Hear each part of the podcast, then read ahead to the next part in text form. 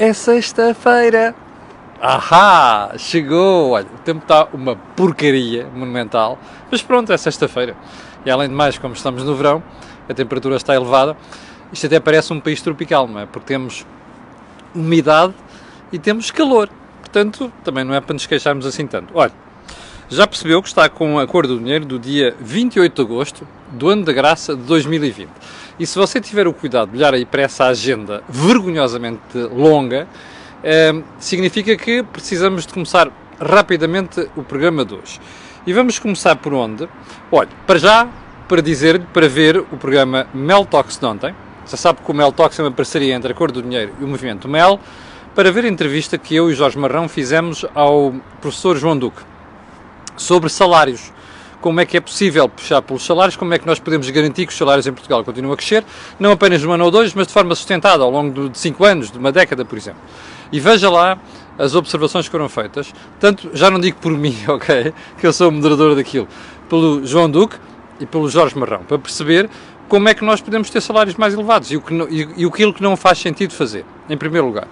Um, como viu ontem, também fiz um, um, um Deals on Wheels, também vale a pena ver, para mim é um dos melhores SUVs do mercado. No fim de semana vamos fazer outro. E não se esqueça que no fim de semana vamos ter uma surpresa a propósito do programa Desejo Imediato. Como sabe, vai para o ar ao final da tarde de, uh, de sábado. Mas amanhã não vai para o ar ao final do, do, do dia, vai mais cedo. Mas eu sobre isso falarei mais tarde. Vamos então ao programa de hoje para lhe dizer que a OMS eu, eu, eu, já não sei o que dizer sobre a OMS. Sendo que, OMS, Organização Mundial de Saúde. Olha, primeiro é um encosto à China, depois ao, ao regime, não é aos, aos, chineses, ao regime. Uh, depois é as desculpas farrapadas uh, na atribuição de responsabilidades na disseminação da pandemia, como aconteceu. Depois é, é uh, pá, estejam preparados que isto não vai desaparecer já e não sei quê, e atenção, isto é uma desgraça.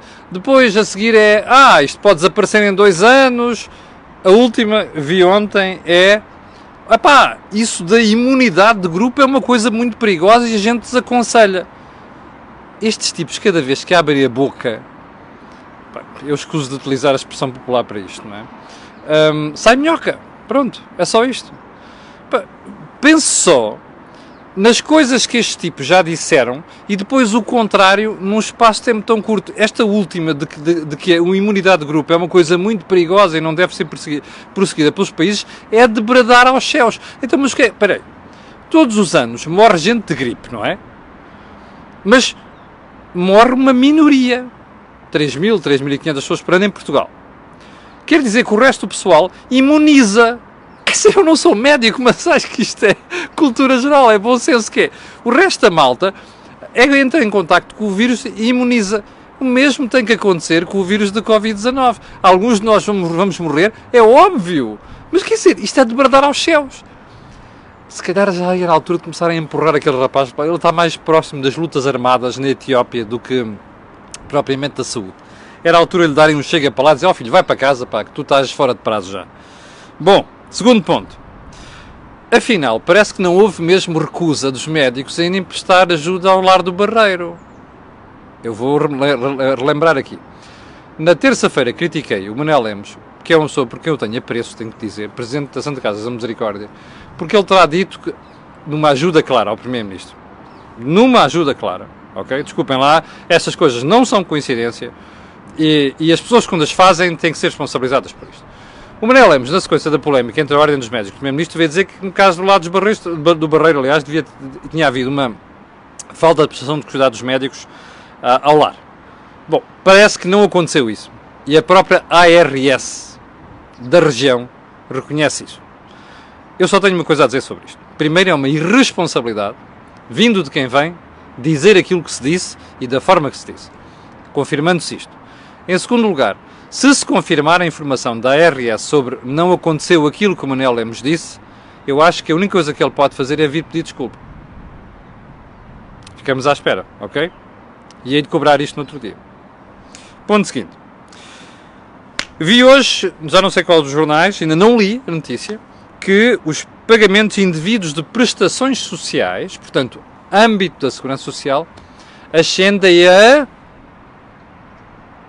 1 milhão e meio, 15 milhões, 150 milhões, upa upa, 1500 milhões de euros.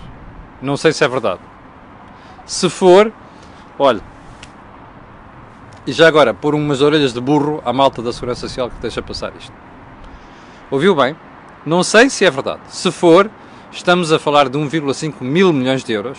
Sabe quanto é que é 1,5 mil milhões de euros de receita fiscal? São dois pontos e meio de IVA. Percebeu? Agora façam aqueles elogios habituais aos organismos do Estado que deixam passar isto. Ok? Sabe o que é que isto quer dizer? Que é dinheiro seu, do contribuinte, que entrega dinheiro ao Estado, que vai para pagamentos indevidos. Era bom confirmarem este número, que isto é um crime.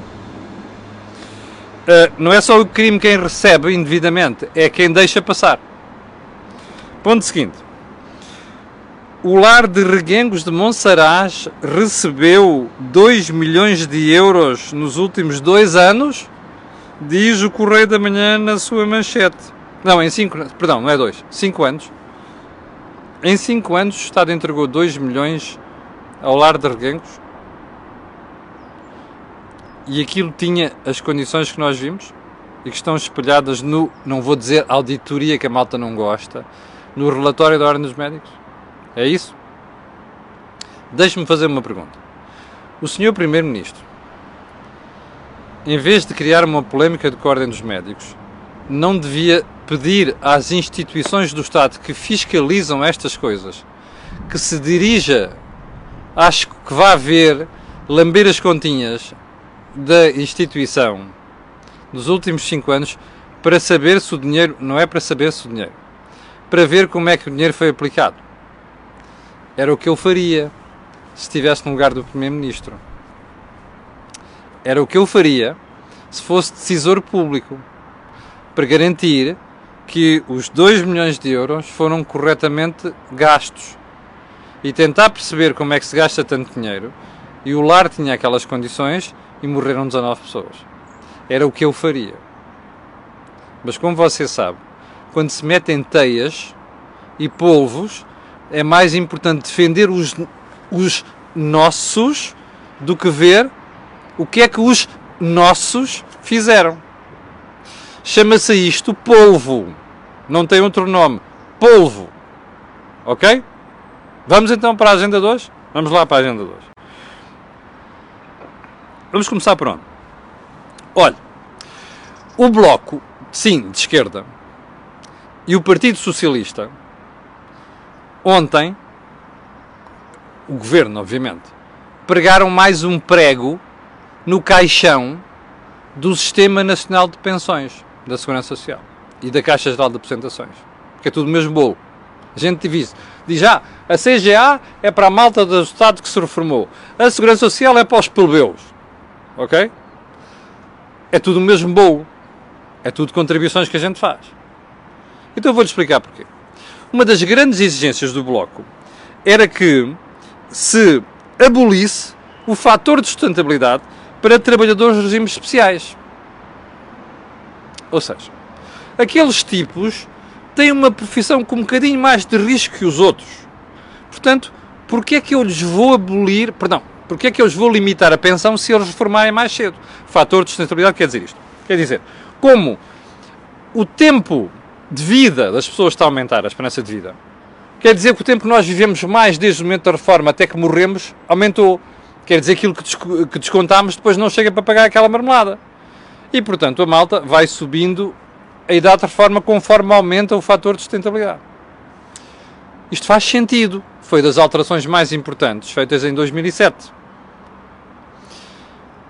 O que o Bloco vergonhosamente, desde 2015, e o PCP e até uma parte do PS andam a dizer ah, pá, não faz sentido o fator de sustentabilidade. Estes tipos são malucos, não fazem contas, não é?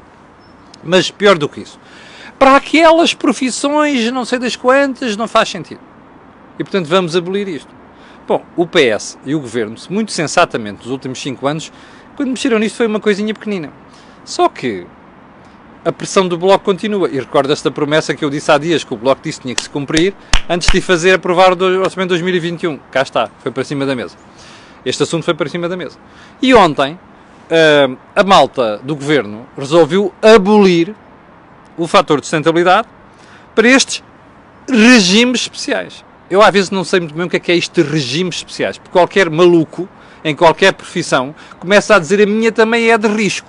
E portanto não faz sentido fazerem aos outros, não fazerem a mim. Sabe o que é que isto quer dizer? Que nós, que não somos dos regimes especiais, vamos ter que pagar para esta marmelada. Percebe? É o que isto quer dizer. Quando você tem uma exceção para alguém, alguém paga por essa exceção. Percebe? O que significa que o Camilo Lourenço, a Maria, a Isabel, o João, o não sei das quantas, que estão desse lado, vão daqui para a frente pagar para estes regimes especiais, já lhe vou dizer quantos, não é tão pouco quanto isso, poderem reformar-se mais cedo sem penalização. Portanto, irem falanar, como dizia a minha falecida mãe. Então, mas se você quiser saber, são 11 profissões que ficam livres destas penalizações. Você já ouviu dizer que o Orçamento da Segurança Social, bom, para não falar do CGA, é, não chega para pagar pensões. Bem, agora chegou, estamos em, tá, aliás, chegou não, chega, chega não, chegou que tivemos um período de crescimento económico. Mas em termos estruturais está desequilibrado, tem um déficit. Por isso é que se diz que um dia destes o Fundo de Estabilização da Segurança Social vai entrar em vigor para poder pagar as pensões dos portugueses. Também só dá para 3 anos. Sabe o que isto quer dizer? Você ainda está a deficitar mais o sistema de pensões. Não esqueça, quando vierem as próximas eleições, de você votar nestes, nestes incompetentes, percebe? Não esqueça, porque isto é um crime para a Segurança Social. Isto é um frete que o Bloco de Esquerda e o PS estão a fazer, e mais o Governo, ao populismo. Percebe? Não esqueça. Primeiro o populismo, está bem? Nas eleições, quando acontecer estas coisas. É, sobretudo se você for pagar por aqueles que vão deixar de pagar, não esqueça de se premiar com isto. Já sabe o que é que eu vou fazer, não sabe? Pronto, não preciso dizer. Bom, segundo ponto. O Primeiro-Ministro tem mesmo razão quando anda para aí a vociferar, a jurar, a fazer juras de amor à gente da extrema-esquerda. Já agora para o espectador que perguntou quem é a extrema-esquerda, é o Bloco de Esquerda e o PCP. Sim, são extrema-esquerda. Eu não tenho medo de chamar os bois pelos nomes. Um, até porque não lhes devo nada. Bom, tem razão, não é? Porque esta história de eliminar o fator de sustentabilidade para os regimes especiais é prova de que o Primeiro-Ministro dorme com aquela gente. E é prova que a Catarina e o Jerónimo e aquela maltinha toda dormem com o PS e o Governo à noite e depois de manhã saem sorrateiramente e furtivamente de casa, sem tomar banho até, e vão tomar banho para casa, a dizer assim: não, não, não, eu não tenho nada aquela, com aquela gente. O, o, o sai de, de, sem tomar banho não quer dizer que eu estou a chamar porcos, percebe? Não é isso. Nem menos, mais, menos limpos, não é isso. É que saem cedinho sem, que é para não dar as vistas, percebe? Saem cedinho de quarto, que é para dizerem assim: não, não, não, eu, eu dormi com eles, nem pensar, está aqui a prova. E eles dormem todos juntos. Durante o dia, fazem de conta que não se conhecem. Pá, isto. Enfim. Ponto 3. O PSD, ontem, parece que acordou. Parece que o PSD acordou. O Rui Rio, de vez em quando, a gente ouve o Rui Rio e diz: pá, caramba, este gajo, a gente fala fora de horas. Mas ontem parece que acordou. Vê dizer assim: não, Epá, nós não temos nada a ver com isso, não vamos viabilizar o orçamento de 2021. Deixa-me fazer uma pergunta. Eu já ouvi isto antes. E agora vamos imaginar, só por qualquer razão, que o PS chateia com o Bloco, ou o Bloco não aprova, ou que o PCP, como sabe, não chega para aprovar o orçamento, não é? O PST vai dizer que não. Eu vou cobrar isto a Rui Rio. Ok? Nos próximos meses. De facto, eu sou daqueles que acham que o PST não tem que estar a, validar, nem a deixar passar os disparates que o PS anda a fazer desde 2016. Ok? Bom. Um, só mais uma coisa. Vá lá reouvir as traduções do Rio, Rui Rio. E depois diga-me se quem está na oposição não merecia ter um ânimos a dizer as coisas de maneira diferente. E também uma clareza a dizer as coisas de maneira diferente. Vá lá ver. Mas como hoje é, o assunto não é o PST, eu também já não vou perder muito tempo com isto. Um, o Sr. Presidente da República ontem acordou naquelas suas passeatas habituais. Ontem foi na Feira do Livro. Já agora, se a pessoal da Feira do Livro, epá, desculpem lá, eu, eu por acaso estive lá antes de ontem. Epá, não bloqueiem a passagem de quem vai de um sítio para outro, porque há gente que não gosta de andar ali naqueles corredores. Está bem, tenham um bocado de respeito pelas pessoas. Muito obrigado. Olha, Presidente da República, passeata na Feira do Livro, epá, vocês não contem comigo para arranjar crises políticas, pá. Nesta altura. Porque conhece a Constituição. Seis meses antes de uma eleição, seis meses depois de uma eleição, não se pode dissolver o Parlamento e convocar eleições. que é uma estupidez que a gente criou em 76 fazia sentido nessa altura, talvez. Olha, começou a chover. Um, agora não faz. Mas pronto. O Presidente da República tem até 8 de setembro para demitir, o, para, para demitir dissolver a Assembleia da República, convocar eleições, não sei das quando. E ele está a dizer, é pá, não contem comigo, se não te entenderem no orçamento, não contem comigo para as crises políticas. Eu vou-lhe dizer porque é que o Presidente da República está preocupado. Não é só com as eleições, está preocupado com ele. E está preocupado com as eleições, que não lhe dá jeito nenhum ter chatices agora. Está a perceber? Bom, e depois é, ah, espera aí, depois o próximo Presidente eleito, leia-se Marcelo Rebelo de Sousa, depois de março pode demitir, mas depois de eleições só em não sei quê, em, em junho. Calculismo puro. O Presidente da República pode vir dizer assim: ah pá, vocês entendam-se nas negociações, ainda mais estamos numa pandemia, é preciso saber aplicar os fundos na Europa. Ó, oh, Sr. Presidente da República, eu vou-lhe garantir uma coisa: um governo sensato e decente em gestão consegue fazer aplicar os fundos, ok? Não, é, isso não é drama. O país não fica na, na, na, na não fica na pocilga se a gente não tiver governo. Ok? Olha, a Bélgica não tem governo há mais de um ano. Não é esse o problema. O problema aqui é que o Presidente da República está a pedir aos partidos da oposição que andem a votar favoravelmente a estas porcarias, como aquelas que eu lhe contei agora, do fim do regime do fator de sustentabilidade. Olha, eu não estou para isso. Eu, que sou oposição, percebe, sem ter partido, não vou dar para esse peditório. E, portanto, espero que a direita não dê para esse peditório. Quando houver criticar e chumbar alguma coisa, chumba-se mesmo. Porque eu não quero que a coberta de unanimismos, já me chega a porcaria dos estados de contingência, que já vamos falar a seguir, não é? Eu não, a, a coberto unanimismos, me vão impor uma agenda que dá jeito à extrema-esquerda e dá jeito também ao Sr. Presidente da República. Não dá jeito ao país. Percebeu o Sr. Presidente? Eu sei que lhe fazem chegar essas crónicas. Espero que ele perceba. Porque os artigos do Jornal de Negócios o Sr. Presidente da República lê. Diretamente. Bom. Um, ponto 7. A família Mota vai vender 30% da Motengil aos chineses, da CCC. Então eu vou-lhe recordar uma marmelada que eu escrevi no dia 20 de agosto, também no Jornal Negócios. O futuro, Portugal dominado por estrangeiros. Sabe o que isso quer dizer? Quando você deve ao exterior, muito e não consegue gerar riqueza para pagar, sabe o que é que acontece? Voa lá, você vende os anéis e só não vende os dedos para já, percebe? Você vende os anéis. Hoje havia um jornal que dizia que, bom, uh, Motengil não consegue financiamento porque, entretanto, há uma série de mercados e, entretanto, o que aconteceu com esses mercados é que um, não consegue, pararam as obras, portanto, está pendurado. Diz o jornal. Eu não sei se é verdade. Eu sei é que isto é a imagem de Portugal. Deve ao exterior, não tem dinheiro para pagar, não cria riqueza para pagar aquilo que deve e, portanto, vai vender os anéis. Como lhe digo, calma que ainda vamos vender os dedos. Ok? É o único comentário que tenho que fazer sobre isto da moto em uh, Ponto seguinte. Ah, eu ontem tive uma série de espectadores a dizerem-me assim: Ó oh Camilo, desculpa lá, você está farto de fazer publicidade ao Jornal de Negócios. É verdade. Eu digo sempre em causa própria, cito muitas vezes o Jornal de Negócios, digo assim, é o meu jornal. Bem, também cito outros jornais, quando tenho que criticar, critico, quando tenho que elogiar, elogio. E houve ontem muita gente que ficou muito chateada comigo, mas mesmo muito chateada. Recebi chamadas e mensagens a dizerem assim: Olha, é inadmissível o que o seu jornal fez. E estou a falar desta manchete. Que dizia assim: 41% do dinheiro público da saúde vai para o privado.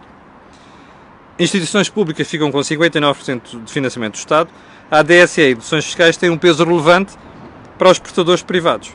Bom, houve gente que se mandou ao ar com esta manchete e diz-me assim: isto é inadmissível, vocês cometeram um erro, porque o dinheiro não é do Estado. Ok? O dinheiro é de quem desconta para a DSE. O esmagador, a maioria da despesa aqui é com a DSE. E, é os, e mesmo os benefícios fiscais. E diz assim: este dinheiro não é do Estado, este dinheiro é de quem contribui para, para a DSE, portanto é dinheiro dos privados. Para como é que vocês fazem isto no Jornal de Negócios? Foi a boca que mandaram. E mais, inclusive a história das despesas de saúde. Repara uma coisa, o dinheiro é das pessoas, não é do Estado. O Estado dá um benefício fiscal, as pessoas vão realizar atos médicos e consultas, cirurgias e outros no privado, mas o dinheiro é das pessoas. Bem, eu recomendei às pessoas que, se quiserem fazer protestos por mais, não fazem a mim. Eu não sou diretor do jornal, não sou dono do jornal, sou colunista do jornal. E portanto, aceito as críticas, como aceito todas, mas recomendei às pessoas que protestem junto do jornal, ou melhor, que mandem os mails e, escrevam para o jornal. Não venham dizer a mim, ok? Eu aceito a crítica, ok? E nem vou comentar, eu também, pessoalmente, eu até acho que tem alguma razão naquilo que estão a dizer. Mas, por favor, escrevam para o jornal. Eu não sou o diretor. Eu sou apenas um colunista. E, portanto, quando digo faço publicidade, não é fazer publicidade. Eu cito o Jornal de Negócios e digo, é o meu jornal, assim como cito outros jornais, também não são, não são os meus jornais. O público, tem notícias por aí Assim como critico, também tenho que elogiar. Portanto, olha, fica dado o recado a estas pessoas. Agora, ponto seguinte. Vamos lá então à DSE. Que... Ah, hoje temos tempo ainda. Vamos à DSE. A DSE decidiu mexer numa série de pressários. Primeiro, a conversa foi só dos dentistas. Uh, mas não vai ser só nos dentistas. É tudo uma questão de tempo. A ADSE precisa de mais contribuições, precisa de mais beneficiários, mas precisa de mexer nos preços. E porquê? Porque os jatos médicos são caros. E não só por isso. Também há muita fraude. Como o próprio ADSE já, já, já, já apurou, há situações em que as pessoas fazem três destartarizações por ano. Bom, das duas uma, andam para ali a pintar deliberadamente os dentes, não é? E para ir fazer destartarizações, ou então aqui estão a esconder o tipo de tratamentos. Quero mais um exemplo?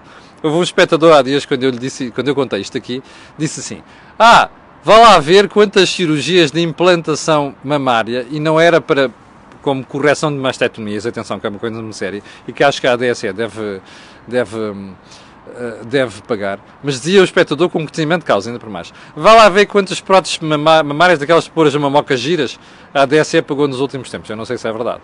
Bom, mas está a ver. Este. Bem, está mesmo a chover a sério. Este tipo de situações, que depois a DSE precisa de, de, de corrigir e fiscalizar. Mas já agora uma coisa. A DSE não aguenta assim. Eles vão ter que subir os preços, ponto final. Agora, como é que, vão, como é, como é que se vai vender isto a, a, aos portugueses? Não sei. Eu só conheço uma forma, é dizer a verdade. Uma pergunta só. O governo vai deixar fazer isto? Fica, ficamos para ver. Mas há uma coisa que é certa. É bom não darem cabo da DSE. Porque a DSE é um seguro. E é um seguro que serve para muita coisa em Portugal. Eu até desenvolvia mais seguro. Eu fazia até outra coisa. E antes de falar sobre isto um dia destes. Alargava isto a toda a gente e punha as pessoas a escolherem entre hospitais privados e públicos. Eu sei que a Catarina não gosta. E o Jerónimo também não. Que é a melhor forma de deixar os hospitais públicos darem cabo do dinheiro. Percebe? Porque uma boa parte deles são mal geridos. Não são todos, mas são mal geridos. Mas isso é outra história. Falaremos aqui outro dia. Chegámos ao final da conversa de hoje. Estão 5.900 pessoas em direto. Quero agradecer o seu apoio. Quero pedir a estas pessoas e outras que vão ver aquilo que peço sempre que é colocarem um gosto, fazer partilha nas redes sociais. E quero lembrar que no fim de semana vamos ter ainda um Deals on Wheels e também o Desejo Imediato. Eu, Camilo Lourenço, vou ficar por aqui. E para quem aprecia mesmo o comentário matinal, voltarei a estar aqui para lhe atazanar o juízo na segunda-feira de manhã. Apesar desta chuvinha agora, só lhe posso desejar um grande fim de semana. Muito obrigado e até segunda-feira às 8.